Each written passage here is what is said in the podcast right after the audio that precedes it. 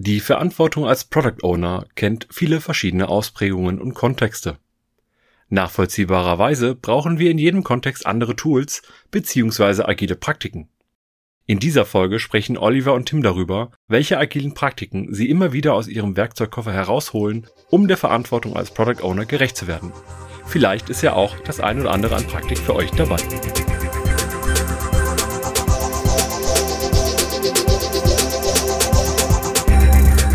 Wenn ich angefragt werde, ein neues Produkt mit zu begleiten, die Product Owner oder vielleicht sogar selber der Product Owner bin, dann bringe ich eine ganze Menge agiler Praktiken mit. Und ich werde auch häufiger gefragt, welche Praktiken benutzt du denn so? Und das ist auch genau das Thema, auf was wir heute gucken wollen. Wir, das heißt, ich bin nicht alleine, sondern auch der Tim ist bei mir. Hallo Tim. Hallo Olli. Das kann ganz spannend werden heute. Lass uns mal gemeinsam darauf gucken, welche agilen Praktiken wir tatsächlich in unserer Arbeit mit Product Ownern einsetzen. Womit fängst du denn so an, wenn du gerufen wirst? Hm, es ist eigentlich ganz spannend. Das erste, was ich häufig frage, ist, wann hast du das letzte Mal mit einem Kunden oder Nutzer gesprochen? Und in der Regel, äh, selbst bei ähm, schon sehr ähm, reifen Produkten, ähm, ist die Antwort hm, lange her, sehr lange her oder gar nicht oder so. Deswegen ähm, versuche ich immer Probleminterviews zu installieren in so einer Produktentwicklungsumgebung. Probleminterviews, was heißt das für mich? Tatsächlich ein kurzes, vielleicht 20, 25 minütiges Gespräch, mit Kunden oder Nutzern zu führen und sie erzählen lassen, vor welchen Herausforderungen sie denn so stehen.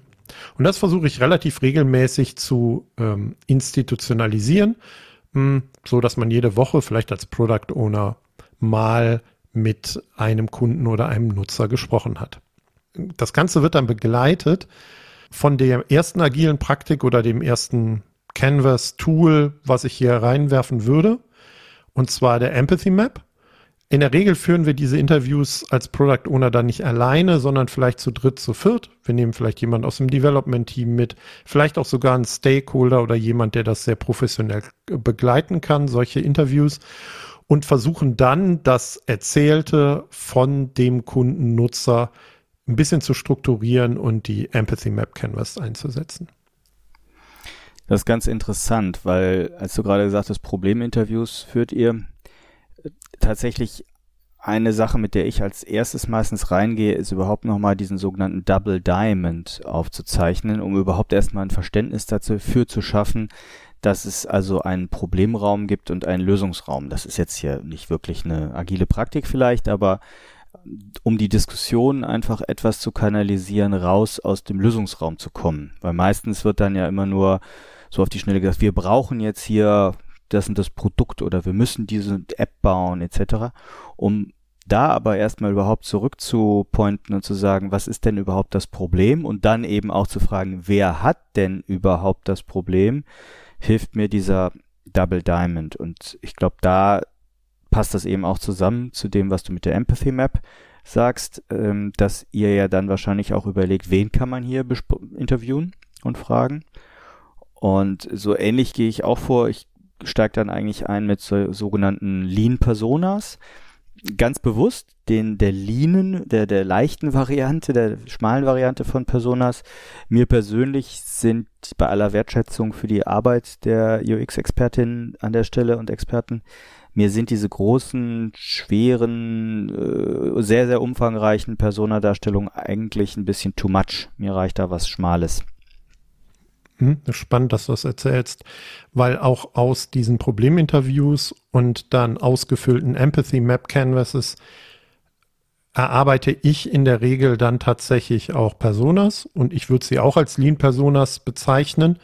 Das können aber vielleicht unterschiedliche Personas sein, weil wir auch schon unterschiedliche Zielgruppen identifiziert haben.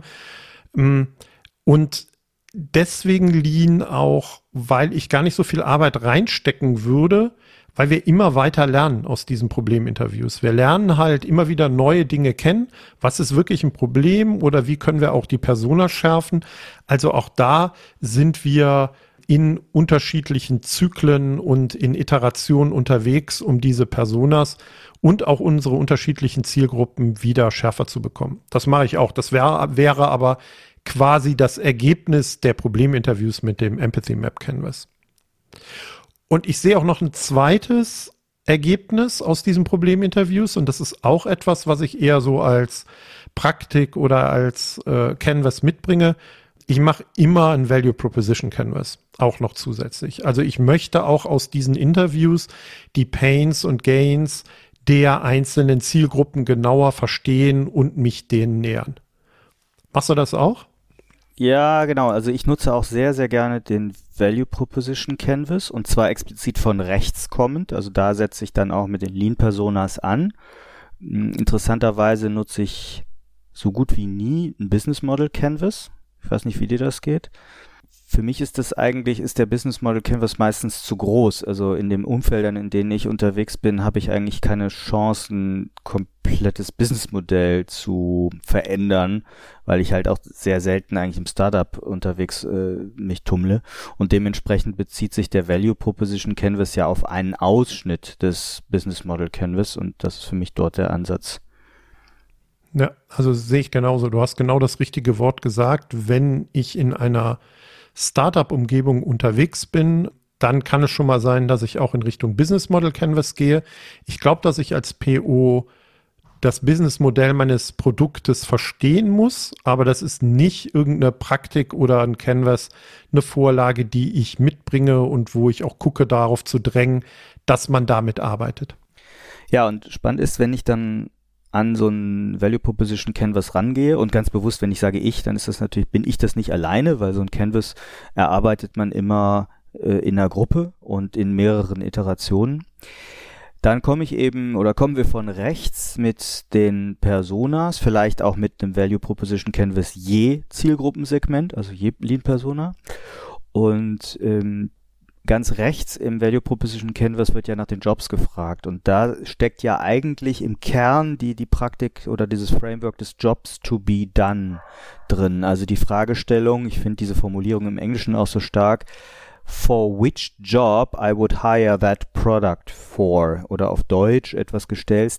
Ja, für welche Aufgabe würde ich dieses Produkt beauftragen? Oder für welche Job würde ich den beauftragen? Was soll das für mich tun? Und da gibt es, das finde ich so sehr, sehr, sehr reichhaltig und wertvoll an dem Jobs to be done, gibt es eben neben den funktionalen Jobs auch explizit die emotionalen Jobs und die sozialen Jobs. Also die emotionalen Jobs, kurz gesagt, was tut es für mich, was, was gibt mir das persönlich und die sozialen Jobs, ähm, was tue ich, damit vielleicht andere drauf gucken, was ich tue oder mein Status, meine Stellung sich verändert.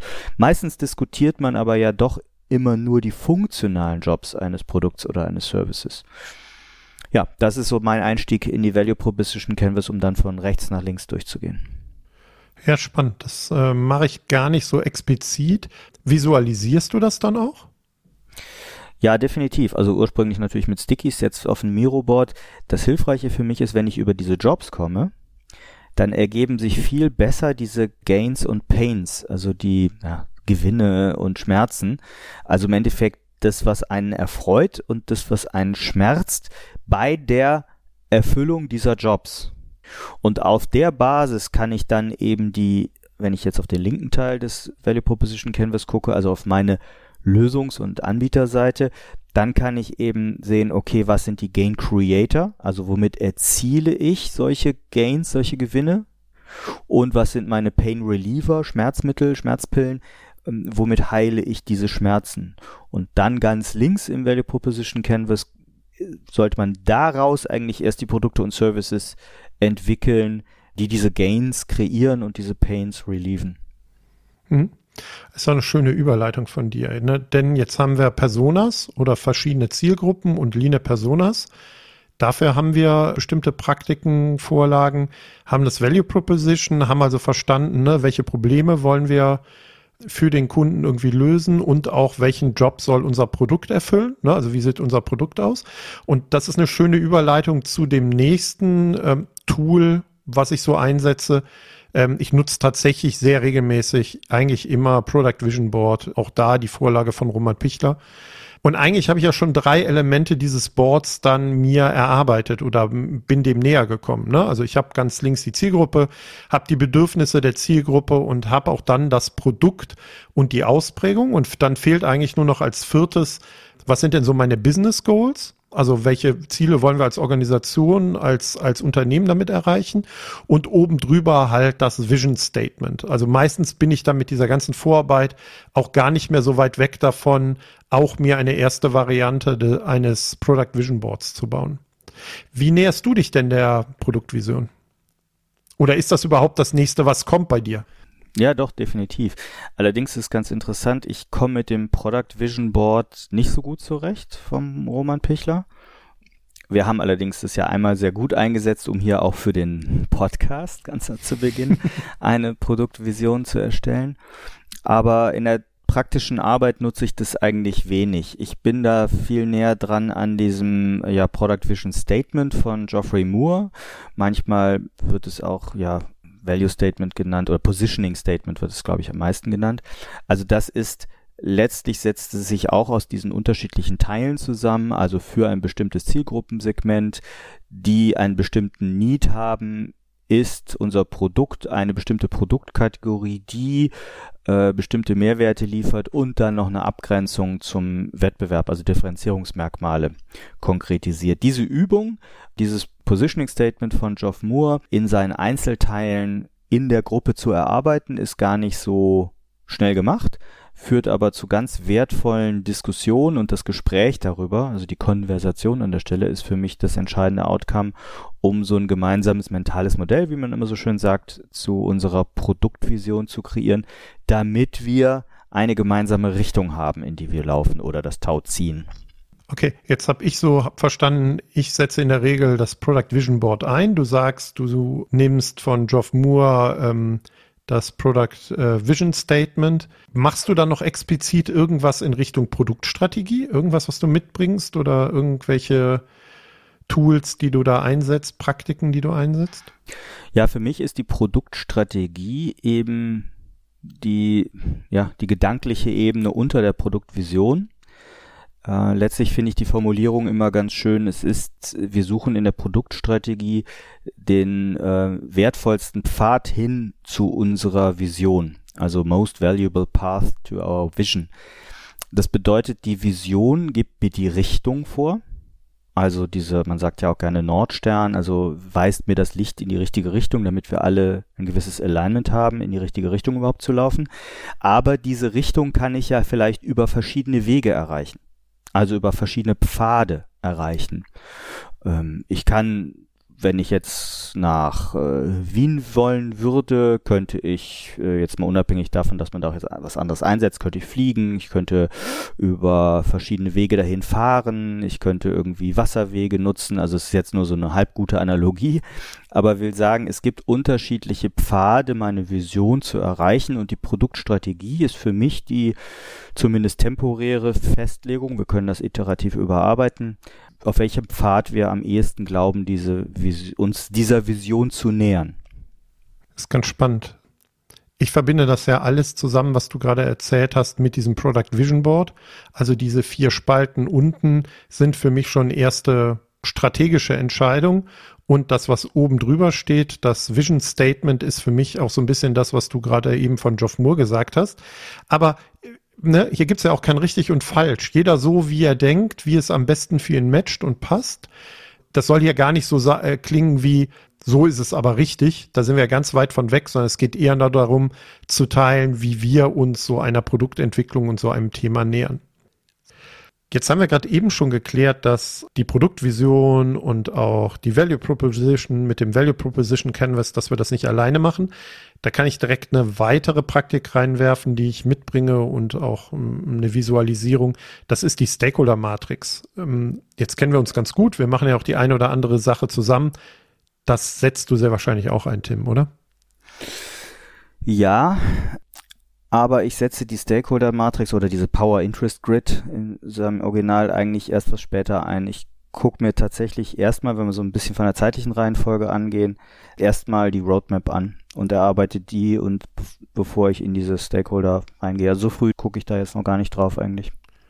Ja, das ist, also das ist ganz spannend. Das ist auch wieder ein Unterschied. Also ich nutze sie sogar, glaube ich, wesentlich früher äh, auch fast ganz am Anfang, wenn ich irgendwo hinkomme, weil ich verstehen will, mit wem muss ich die verschiedenen Dinge denn, die wir eben schon besprochen haben, halt erarbeiten.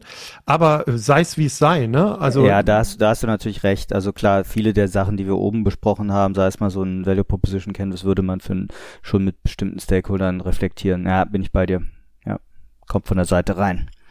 Ne? Und vielleicht auch ist die Stakeholder-Matrix dann hinterher, um eher die Stakeholder, um Stakeholder-Management zu machen und die Stakeholder so zu entwickeln, dass sie mir helfen, passiert an einer anderen Stelle, bin ich auch völlig bei dir. Aber ich glaube, ich bringe sie schon relativ früh auf den Tisch, weil ich eine erste Idee brauche, mit wem mache ich die ganzen Dinge. Und das, was ich dann mache nach der Vision und so einer ersten strategischen Überlegung ist, mit Stakeholdern, mit den wichtigsten Stakeholdern tatsächlich eine Story Map zu bauen mehr also wirklich zu überlegen, wie ist denn jetzt so die Geschichte meiner Story. Das ist aber natürlich eine relativ hohe Flughöhe, aber ich habe halt festgestellt, dass das halt vielen Beteiligten hilft, das, was ja häufig in der Vision eher noch sehr äh, schwammig formuliert ist und sehr allgemein, erstmal so ein gemeinsames Verständnis äh, dafür so zu entwickeln. Und aus dieser Story Map würde ich dann halt versuchen, gewisse Roadmaps, Roadmap-Schritte abzuleiten. Wie ist das bei dir? Ja, die Story Maps setze ich später ein.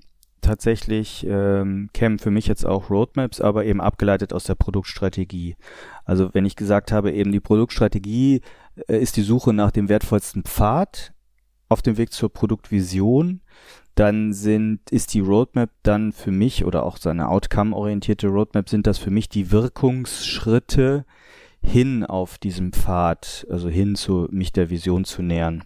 Und das sorgt letztlich für, man spricht ganz gerne so von so einem Alignment äh, to Execution, dass ich mich, bevor ich in die Umsetzungsdenke komme, ähm, über die Wirkungsschritte, man könnte jetzt mit dem neuen Scrum Guide auch mit Product Goals argumentieren, darüber sortiere, welchen Schritt machen wir hinter welchem anderen Schritt. Also im Endeffekt so, was macht in sachlogisch auch Sinn, welche Wirkung auf den, aufeinander aufzubauen.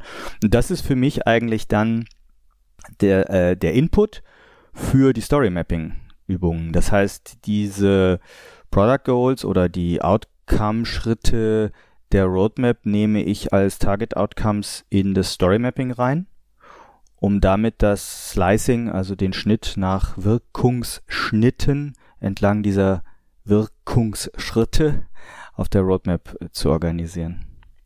Also, Eingangspunkt für Story Mapping, ja. Ja, aber das ist auch spannend. Auch da machen wir das andersrum, ne? Also unabhängig davon, äh, dass, glaube ich, beide Wege funktionieren. Ich würde halt anfangen, eine Story Map zu entwickeln und mir dann die Story Map anzugucken und dann halt zu überlegen, was sind denn so meine Schnitte oder meine Product Goals und die dann auf die auf meine äh, Product Roadmap packen und dann auch äh, Outcome-basiert äh, wieder zu formulieren. Du hast jetzt gerade gesagt, wenn ich dich richtig verstanden habe, ich überlege mir sinnvolle Schritte und äh, auf der Roadmap dann vielleicht auch Product Goals und die geben mir die Struktur für die Story Map. Korrekt? Ja, ich, ich trenne vor allem immer zwischen äh, Schritten auf der Roadmap und Schnitten in der Story Map. Das ist ein bisschen kleinteilig vielleicht. Aber natürlich hast du insofern recht, dass sich beides miteinander bedingt und auch wechselseitig äh, Wirkung aufeinander erzielt. Also sicherlich hat die Arbeit mit Story Maps äh, Rückwirkung auf die Roadmap. Und umgekehrt, Änderungen auf der Roadmap haben wiederum Änderungen in der Story Map zur Folge. Also das läuft gewisserweise natürlich auch ein Stück weit parallel, ja. Ja, und vielleicht ist die Story Map auch eher die Praktik, wo wir kontinuierlich auch dran arbeiten, wo Sachen dazukommen, wo wir nochmal anders schneiden, wo wir nochmal neu strukturieren und häufig ist ja eher die Product Roadmap etwas, was bei mir zumindestens viel mit der Außenkommunikation in Richtung Stakeholder, Organisation zu tun hat.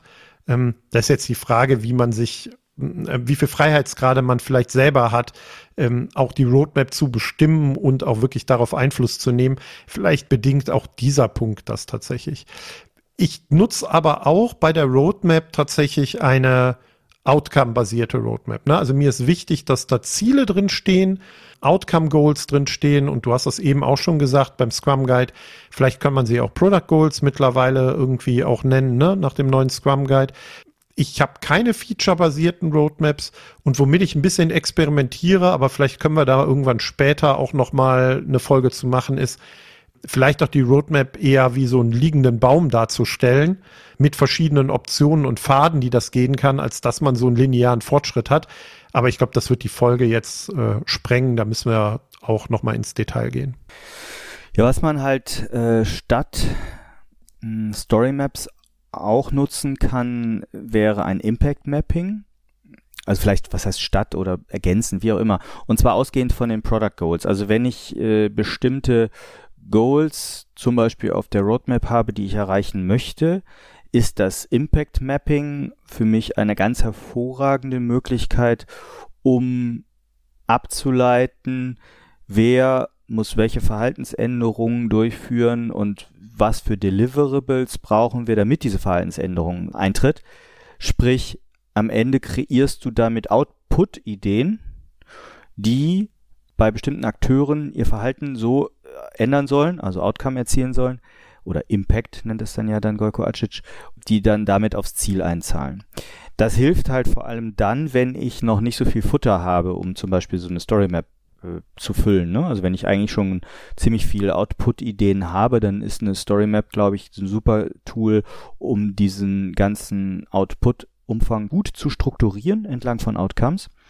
Und äh, wenn ich das aber eben noch nicht habe, dann ist so eine Ideation-Phase, glaube ich, extremst gut mit Impact Mapping unterstützt und umgekehrt hilft Impact Mapping mir natürlich auch, diese False Friends letztlich zu identifizieren, sprich irgendwelche Lösungswünsche, bei denen wir aber feststellen, hm, irgendwie finden wir gar kein Goal, auf das das einzahlen könnte. Ja, spannend. Ähm, Mache ich so in der Form nicht und ich habe auch gerade das Gefühl, dass du bei dem Story Mapping, Impact Mapping dann nochmal wesentlich ähm, taktischer unterwegs bist als ich halt mit dem Story Mapping. Aber ähm, so what, ne? Also es, ich habe verstanden, was der Sinn ist und äh, es macht auch für mich total viel Sinn, wenn ich das so höre. Mein Schritt wäre jetzt aus den Product Goals ähm, und vielleicht habe ich dafür auch eine bestimmte Vorlage, äh, Sprint Goals zu machen und da auch sie nach einem gewissen Schema tatsächlich zu formulieren. Und auch da ist mir wichtig, dass die Sprint Goals in der Regel auch immer Outcome Goals sind. Also dass ein Ziel ist, was wir messen können, ob wir in diesem Sprint erfolgreich sind und nicht, dass es die einzelnen Features sind äh, oder Product Backlog Items, die umgesetzt wurden in dem Sprint. Ja, also mit Sprint Goals tue ich mich persönlich recht schwer. Also ich weiß, wie wichtig sie sind, aber ich finde, das ist eine der schwersten, für mich zumindest eine der schwersten Übungen als Product Owner. Ähm, vielleicht neben Story Splitting. Tatsächlich würde ich sie später einsetzen. Also ich komme eigentlich aus den Story Maps raus, also aus den Schnitten, aus den Wirkungsschnitten der Story Map und würde jetzt die Elemente eines solchen Schnitts in das Product Backlog überführen. Also entsprechende Product Backlog Refinement ja, Prozessschritte machen oder halt Meetings meinetwegen auch, um peu à peu von der Story Map was ins Product Backlog reinzuziehen. Also um das nochmal so bildlich zu visualisieren, für mich steht die Story Map vor dem Product Backlog. Und bedeutet auch nicht alles, was in der Story Map drin ist, fliegt ins Product Backlog rein, sondern nur das aus dem obersten oder meinetwegen auch den zwei obersten Schnitten. Also bei mir ist tatsächlich nur der oberste Schnitt und das aktuelle Product Goal, was wir haben, aber ähm, mache ich auch so, ne? Nicht alles Story Map rein. Der Grund, warum ich aus dem Product Goal versuche, ein Sprint Goal abzuleiten, ist, weil ich glaube, dass das auch das Product Backlog und die Einträge im Product Backlog, aber das ist natürlich auch wieder ein Artefakt und, und eine Praktik, die ich einsetze und die ich etabliere, logischerweise, wenn wir Scrum machen, das Product Backlog, weil ich glaube, die Sprint Goals beeinflussen das Product Backlog. Deswegen ist meine Logik ein bisschen andersrum, wie ich komme und wie ich die Abhängigkeiten sehe, ähm, weil je nachdem, was für ein Sprint Goal ich formuliert habe, kann das die Ordnung im Backlog und die Dinge, die ich reinpacke, vielleicht nochmal verändern. Aber ich glaube, das ist eher so ein, wie mache ich das, ne? Wie ist wirklich das operationale Doing mit diesen einzelnen Praktiken und Tools? Ja, also ich steige da tatsächlich eher in das Product Backlog Management ein, versuche das Product Backlog dann deep zu haben, also nach diesem Deep-Kriterium. Dementsprechend ähm, die Dinge unten sind noch sehr grob und die Dinge oben im Backlog sind dann eben feiner und dann würden eben entsprechend so Praktiken wie Story Splitting jetzt zu Trage kommen im Rahmen des Refinement-Prozesses. Und es ist jetzt ein bisschen Henne-Ei-Problem für mich, aber dann komme ich eigentlich erst mit Sprint Goals um die Ecke und natürlich wird sich das Product Backlog nochmal umsortieren, gemäß der Sprint Goals. Aber tatsächlich merke ich, dass ich sehr spät, zu spät, auf jeden Fall später als du mit den Sprint Goals erst um die Ecke komme, ja.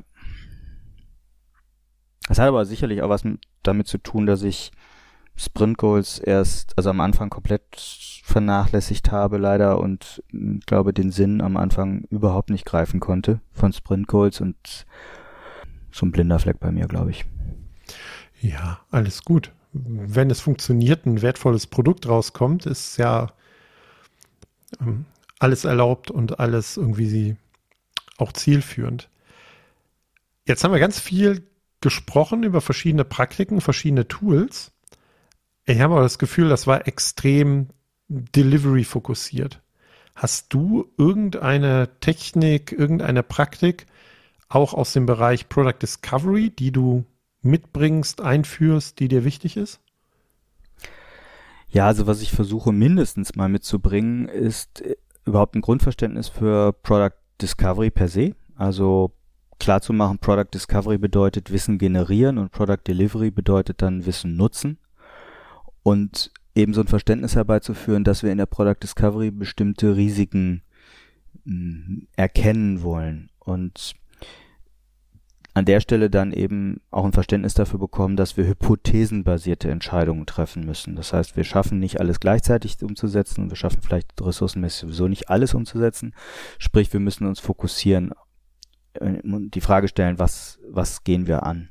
Und dafür mh, hm, nutze ich ganz gerne ja, so eine Assumption Map, ich kenne es eigentlich auch unter Experiment Map, egal wie man es nennt, nennt, also so ein Zwei-Achsen-Modell, um letztlich die Hypothesen, die ich habe, auf den Achsen, wie wichtig ist es denn überhaupt für mein Geschäftsmodell, dass diese Hypothese wahr ist? Und auf der zweiten Achse, wie viel Konfidenz haben wir darüber? Also wie sicher oder wie unsicher sind wir, dass diese Hypothese wahr ist? Und wenn man das eben in so einem zweidimensionalen Raum bringt, dann hat man sehr schnell eine, finde ich, sehr hilfreiche Übersicht. Naja, was sind so die No-Brainer? Nach dem Motto, ist äh, ziemlich sicher, dass wir das brauchen. Ja, da müssen wir auch nicht mehr lange rumreden, da sind wir dann nicht mehr im kom unbedingt komplexen Bereich, sondern das kann man einfach umsetzen. Und man sieht dann auf der anderen Seite, in der anderen Ecke aber, oh, da gibt's Dinge, die sind total wichtig, dass sie wahr sind, also wichtig für mein Business, dass sie wahr sind.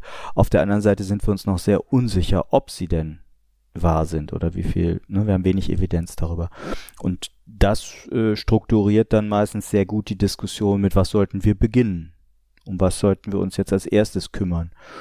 Und das sind Dinge, die ja manchmal schon bei der Roadmap irgendwie zum Tragen kommen, um die sauber zu strukturieren.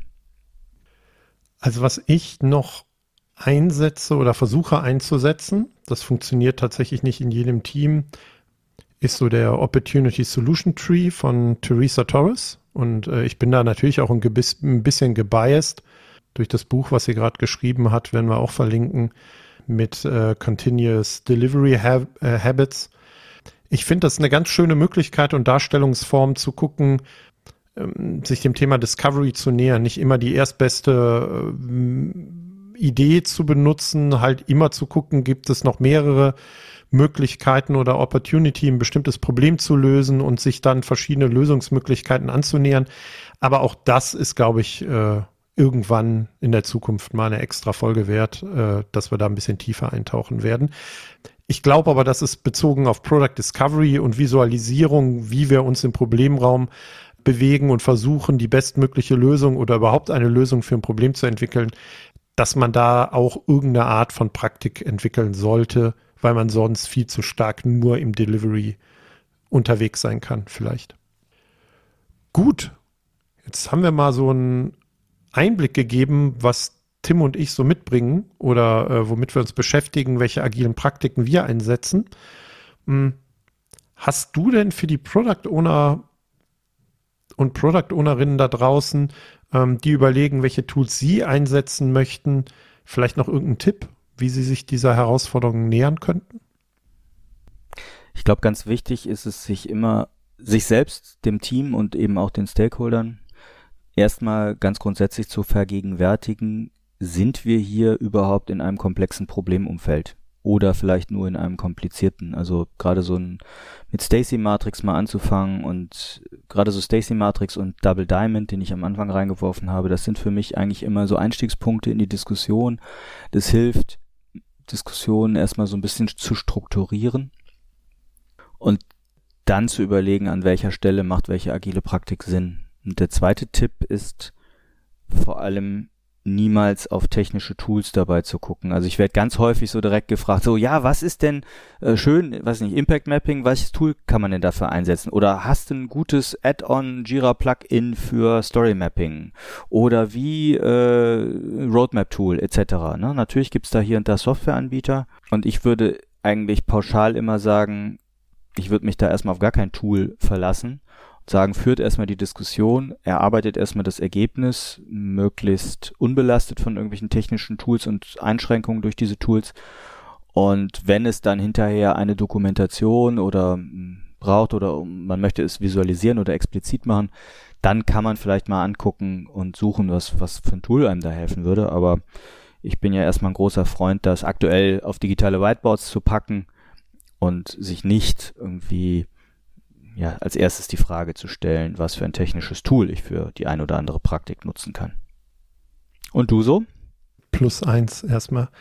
Ich würde als Tipp mitgeben wollen, fangt mit der Praktik oder dem Tool an, wo ihr glaubt, die größten Schmerzen, Herausforderungen aktuell zu haben. Also ich meine, wir sind jetzt sehr chronologisch von sehr visionär zu sehr operativ vorgegangen, aber wenn ihr das Gefühl habt, Roadmap ähm, und Kommunikation mit Stakeholdern über Roadmaps und Outcome sind eure größte Herausforderung, dann fangt damit an.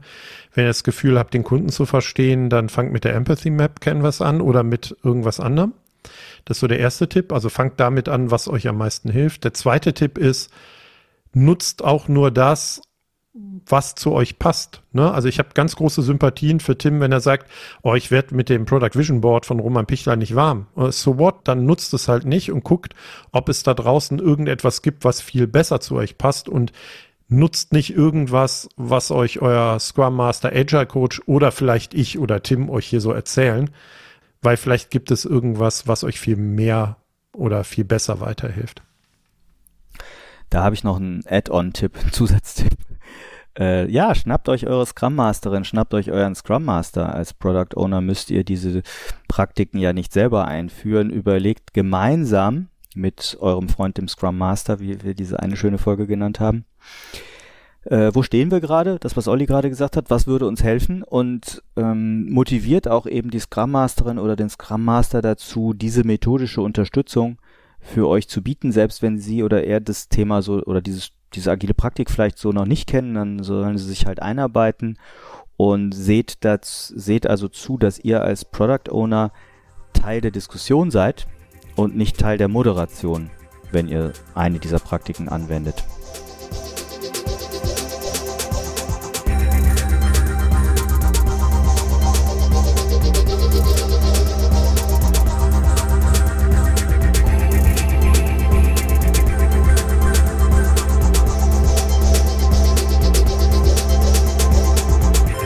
Für weitere Informationen rund um Veröffentlichungen und Events der Produktwerker folgt uns auf Twitter oder besucht unsere Website unter produktwerker.de.